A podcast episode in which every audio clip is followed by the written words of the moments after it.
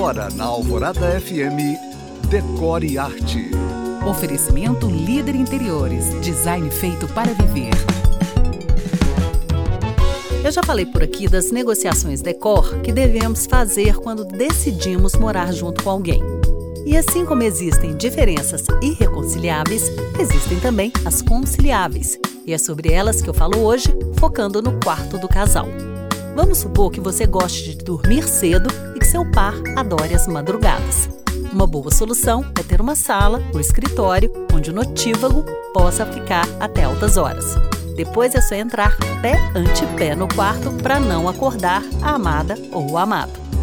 Caso isso não seja possível, pode-se criar no próprio quarto um canto de leitura com uma chaise ou poltrona e uma luminária de foco fechado, que é para não clarear o quarto todo. Quando o quarto é maior, gosto muito da proposta de uma bancada atrás da cabeceira da cama.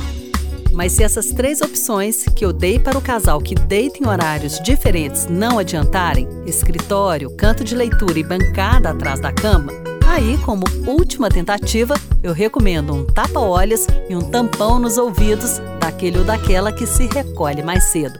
Bora falar de decor? Meu contato aqui é decorearte.alvoradafm.com.br e eu sou Janina Esther, do site You Can Find, para o Decore Arte.